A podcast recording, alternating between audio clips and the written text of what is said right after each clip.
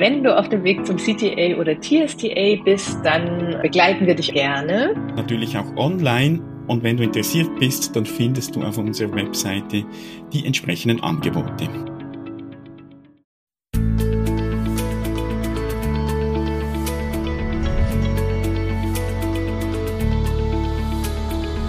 Transaktionsanalyse fürs Ohr.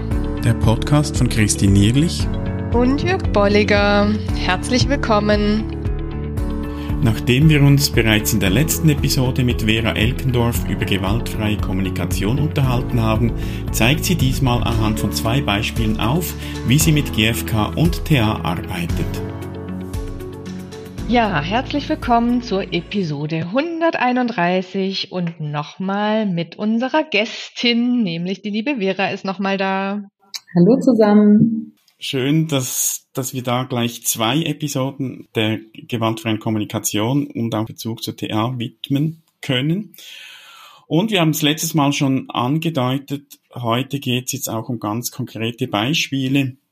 Und da hast du gesagt, du hast äh, auch, auch Beispiele mitgebracht. Ja, ich finde es großartig, jetzt nochmal die Gelegenheit zu haben, mit zwei Beispielen ähm, die Verbindung von Transaktionsanalyse und gewaltfreier Kommunikation nochmal tiefer zu legen und vor allem auch nochmal so richtig Lust auf die gewaltfreie Kommunikation zu machen. Und dafür sind wirklich Beispiele hervorragend geeignet. Ja, wunderbar. Dann schlage ich vor, beginn doch gleich mal mit dem ersten. Und liebe Hörerinnen, liebe Hörer, wir hoffen, dass, dass du da auch eintauchen kannst nochmal und, und so ein, ein zusätzliches Verständnis und auch Lust kriegst, jetzt an diese Beispiele, dich vielleicht noch etwas intensiver mit gewaltfreier Kommunikation zu befassen. Eine Sache ist mir im Vorfeld noch wichtig, die Frage, worum geht's mir in der GfK? Eigentlich habe ich, ne, was hat mich motiviert, auch euch anzusprechen und zu sagen, ich hätte da total Lust drauf, mit euch darüber zu sprechen, weil ich den Eindruck habe, gewaltfreie Kommunikation wird eben zu sehr als eine Kommunikationstechnik gesehen und gar nicht so sehr als das, was da alles drin steckt. Und deswegen will ich mhm. wirklich, also wenn wir es schaffen, über unseren heutigen, ähm, über unser heutiges Gespräch Lust auf die GfK zu machen, ne, dann wäre ich schon total glücklich, weil das einfach so, ähm, ja, mir mein Leben so sehr viel bereichert hat und da drin so viel steckt. Ja. Und das, also kleine Rückmeldung, das spürt man bei dir. Ja, genau. Und, und wir sehen dich jetzt auch noch ja. im Bild, unsere ja. Hörerinnen und Hörer nicht, aber ich kann dir sagen, liebe Hörerinnen, liebe Hörer, man sieht es auch dem Gesichtsausdruck an, diese Begeisterung, diese Freude. Ja, und total. ich denke, das, das ist ja sehr wesentlich, wenn du mit einer, mit einer Methode ähm, arbeitest, dass du auch wirklich überzeugt und begeistert ja. davon bist. Und ja. das merkt man dir an. Mhm, genau. Und der Erfahrungsschatz, ähm, und das ist jetzt sozusagen die zwei Beispiele, wo ich in, gerade in den letzten Monaten häufig gemerkt habe, ach, wie toll es sich miteinander verbinden lässt oder auch einweben, ja, beide Techniken oder Ansätze. Ich finde, die Worte sind irgendwie immer schwierig. Also nennen wir es mal Ansätze. Ähm, also die eine für mich gerade sehr auch freudvolle Erfahrung in der Verbindung Transaktionsanalyse mit gewaltfreier Kommunikation war, dass ein Klient über einen Konflikt berichtete, an dem er selber nicht beteiligt ist, sondern den er als Leiter erlebt. Also in der Organisation sind über Jahre zwei Fronten entstanden. Und keiner ist in der Lage, sozusagen seine Position zu verlassen. Und nach so vielen Jahren fällt es natürlich auch besonders schwer, jetzt klein beizugeben. Also wird schön an der Situation festgehalten. Und er hat jetzt schon irgendwie so den Auftrag, das zu verändern. Und dann haben wir über Strukturmodell, Ich-Zustände und Drama-Dreieck habe ich versucht, ihm erstmal so ein bisschen aufzuzeigen, Bewusstheit da reinzubringen, wie er also welchen Beitrag er auch zu dem, zu der aktuellen Situation hat. Ja, und wo kleine Einflussmöglichkeiten vielleicht auch schon sind. So vom Drama zum Gewinnerdreieck, solche Sachen zum Beispiel. Also das war sozusagen so der erste Teil der Coaching-Sitzung. Und dann im zweiten Teil habe ich ihn dazu eingeladen, mal in Stellvertretung von diesen jeweiligen Konfliktparteien zu gehen. Also ich habe ihn, wir nennen das in der GfK Einfühlungsprozess. Also ich habe ihn gebeten, wirklich mal beide Seiten wie sagt man so schön, in die Schuhe des anderen zu steigen und mal wirklich zu erleben, wie geht's denn denen? Also was ist deren Beobachtung? Was ist deren Gefühl? Welche ihrer Bedürfnisse sind nicht erfüllt? Und welche Bitten hätten sie an das Gegenüber? Und das haben wir dann nochmal gewechselt. Also sozusagen erst in die eine Partei und dann in die andere.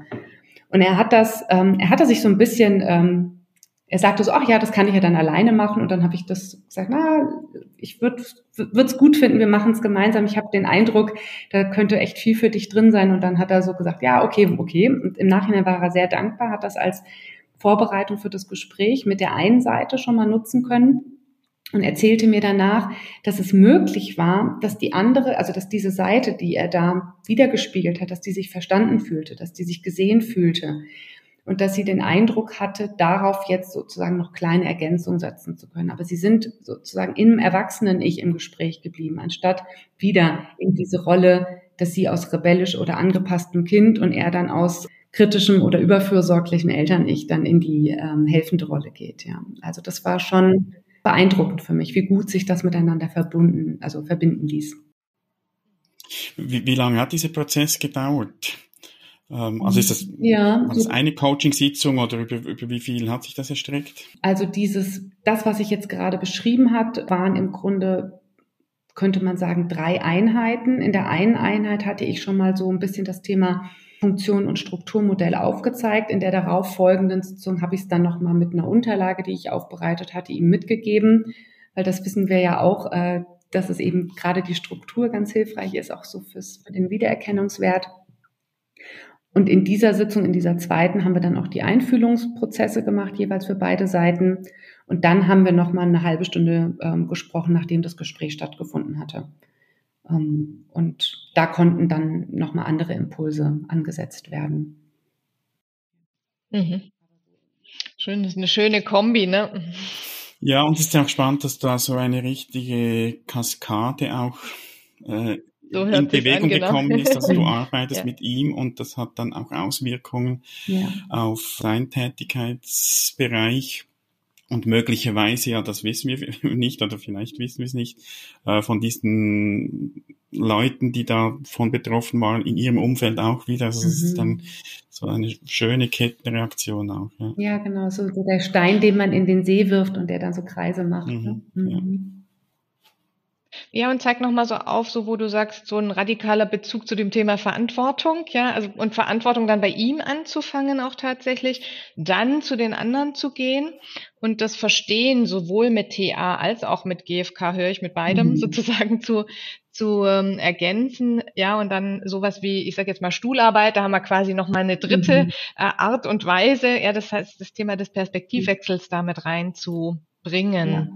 Äh, ganz, ganz klasse. Und man merkt schon ne, bei dir auch wirklich in der Sprache immer wieder, dass es dann sehr schnell auf die oder oder sehr, sehr, ich würde jetzt auch das Wort Kaskade mhm. nochmal gehen, einfach Schrittchen für Schrittchen in die Tiefe mhm. geht, in die sozusagen darunterliegenden Layer mhm. der Person, der Persönlichkeit.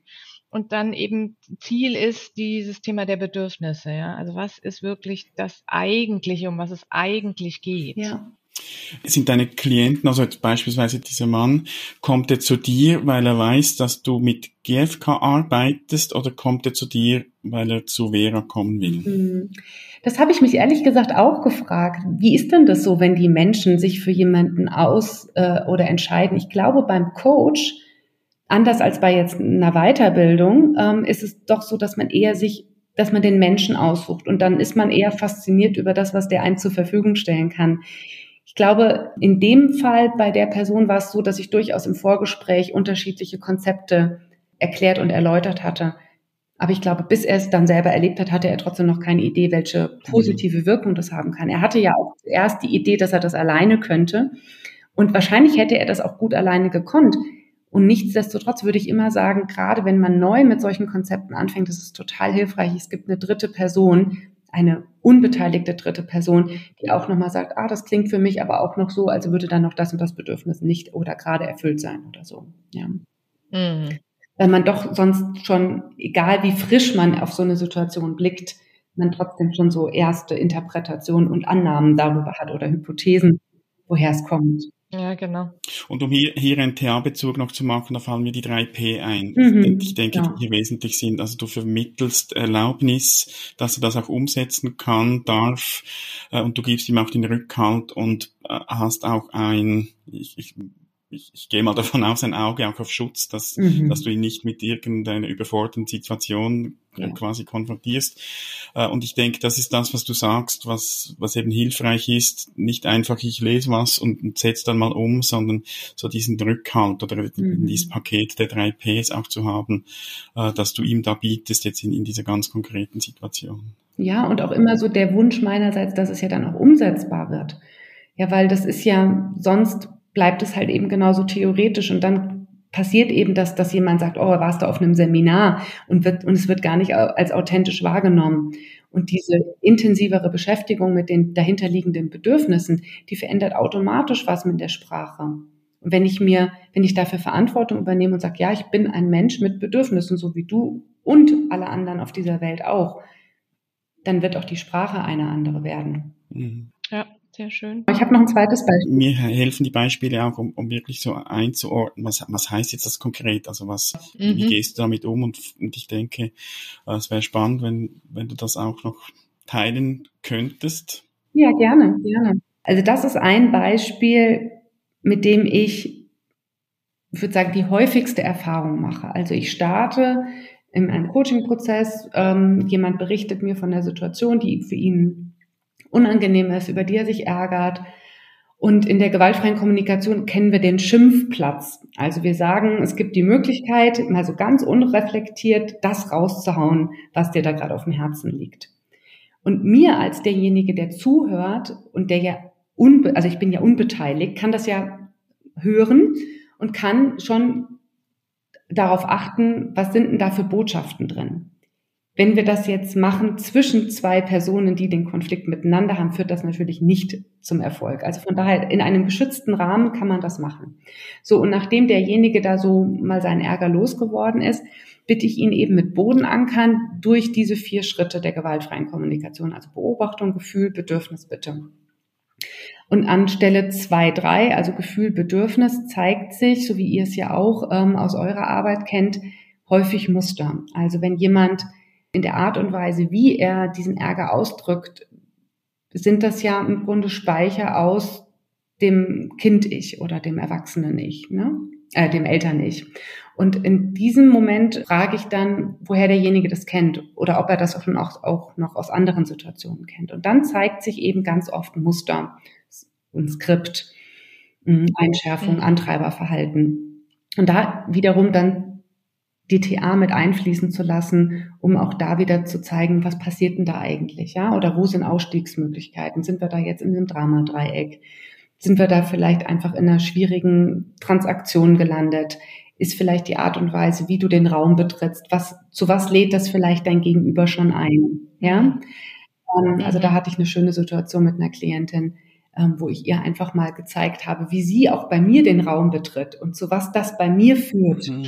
Ja, also Klasse. ich mache ihr die Tür auf und bei mir geht's dann so ein paar Stufen die Treppe hoch und dann hat sie so, ah, darf ich da jetzt hoch? Und dann habe ich so gedacht, ne, wenn, wenn das jetzt die Art und Weise wäre, wie mhm. du zu mir als deine Vorgesetzte den Raum betreten würdest äh, und ich gerade unter Zeitdruck wäre, hätte ich möglicherweise das auch als Einladung aus dem kritischen Eltern nicht zu reagieren. Ja. Mhm. So, wenn du dann aus dem angepassten Kind heraus reagierst, dann wäre das für mich eine Typ oder könnte das eine Hypothese für das sich gerne wiederholende Muster zwischen dir und deiner Chefin sein. Also von daher war das auch eine wunderbare Möglichkeit und zugleich aber auch zu gucken, wo kommt es denn her und wem möchte man vielleicht ähm, da auch aus dieser Zeit von damals vielleicht noch mal was sagen. Also diese Art der ähm, Einfühlungsprozesse hat auch so ein bisschen was aus der systemischen Aufstellungsarbeit. Also man hat so ein bisschen die Gelegenheit, auch nochmal dann über einen Dialog vielleicht der Mutter, dem Vater, dem einem Geschwisternteil auch da nochmal Dinge mal zu sagen, ne, in so einer Art Rollenspiel mit mir dann. Also da mhm. bestehen dann die Möglichkeiten, noch weitere Ansätze zu verweben. Mhm. Spannend, sehr spannend. Und Schön. wie hast du gesagt, Schimpf, Schimpfraum. Der Schimpfplatz. Schimpfplatz, genau. äh, Finde ich eine tolle, ein toller Ansatz. Sie, äh, haben die Leute dann wirklich auch die Offenheit rauszulassen? Also ich kann mir vorstellen, dass ja doch Hemmungen sind, was darf ich jetzt und ich, ich unterstütze das dann gerne, weil ich kenne das von mir selber. Äh, wenn ich auf dem Schimpfplatz stehe, brauche ich auch so ein bisschen mein ein Gegenüber, der sagt, also wenn ich das so höre, das macht mich so wütend und dann stampfen die mal für mich auf den Boden. Und weil ich das als so hilfreich erlebt habe, mache ich das auch. Also wenn mein Klient gegenübersteht und ich merke, oh, jetzt steht der da und eigentlich würde er gerne was sagen, aber er traut sich nicht so richtig, ähm, vor allem, wenn sie schon die gewaltfreie Kommunikation kennen und wissen, sie sollen ja nicht mehr bewerten und so. Ne? Also wenn das so stattfindet, dass ich dann so ein bisschen in die unterstützende Rolle gehe und sage, also wenn das klingt, also wenn ich da in ihrer Situation wäre, also da wäre aber und so, ne? Und dann haue ich da mal so das eine oder andere raus, stellvertretend für den anderen. Und das hilft, ja. Mhm. mhm. Ich finde jetzt ganz schön, ähm, wirklich auch, wie gesagt, auf deiner Webseite hat mir sehr schön gefallen, dieses Puzzle. Das bietet sich oder, oder da, da knüpft jetzt mein Gehirn dran an mit diesen vier mhm. Schritten, wo du gerade auch gesagt hast. Ne? Im Grunde genommen ähm, sehen für dich diese vier Schritte der GfK auch in mhm. sich wie Puzzlesteinchen aus, wo du unterschiedlichste Abzweigungen oder unterschiedlichste Modelle, Methoden auch nochmal wieder anwenden ja. kannst. Das finde ich jetzt so ein schönes Bild. Ja, ne? genau. Es wird, es wird ein ähm, schöner Teppich, ja, den man da sozusagen zusammenfügt. Genau. Mhm. Da kommt jetzt dein Bild der Weberin sehr gut zum Tragen, genau, das, wo du Dinge verwebst. Und das ja. ist ja wunderschön, jetzt den Bogen geschlagen zum, vom Anfang zum Schluss. Wir mhm. kommen zum Schluss. Ja. Ähm, wir hoffen, und das hast du ja auch erwähnt, dass wir, liebe Hörerinnen, liebe Hörer, dich auch ein bisschen, wie soll ich sagen, ähm, reizen konnten, die GfK dich einladen, einladen genau. dich weiter mit, mit GfK zu befassen oder vielleicht auch deine Erfahrung zu teilen. Nutze doch die Kommentarfunktion, dann können andere sich auch beteiligen, da kann vielleicht dann wäre auch noch was dazu schreiben. Mhm, und ja, wir, wir sind gespannt auf, auf Reaktionen, auf Erfahrungen und freuen uns da auch auf einen Austausch mit dir, liebe Hörerinnen, liebe Hörer. Genau. Und ähm, schaut einfach in die Show Notes auf die Dinge, die wir noch hochladen und schaut gerne auch nochmal in die aktuellen Seminare rein, beziehungsweise jetzt für den, die ruhigere Zeit gerne auch nochmal in die Selbstlerntools. Vielleicht wollt ihr mit dem neuen Jahr auch mit unseren Selbstlerntools nochmal starten. Ja, und dann Vera, vielen Dank dass du hier warst. Ich fand Vielen das sehr spannend, Dank. anregend, äh, da auch nochmals äh, so von dir zu hören, was du mit, mit GFK machst, wie du es mit TA verbindest und schön warst du da. Ja, mir hat es riesig Freude gemacht. Ganz lieben Dank und toll, macht weiter so. Ihr seid echt eine große Bereicherung für unsere Community. Vielen Dank. Danke dir. Gute Zeit. Gute Tschüss. Zeit. Tschüss. Tschüss. Schön bist du dabei gewesen. Wenn dir unser Podcast gefällt, dann empfehle ihn weiter und bewerte uns auf iTunes oder in der App, mit der du uns zuhörst. Mehr über und von uns findest du auf transaktionsanalyse.online.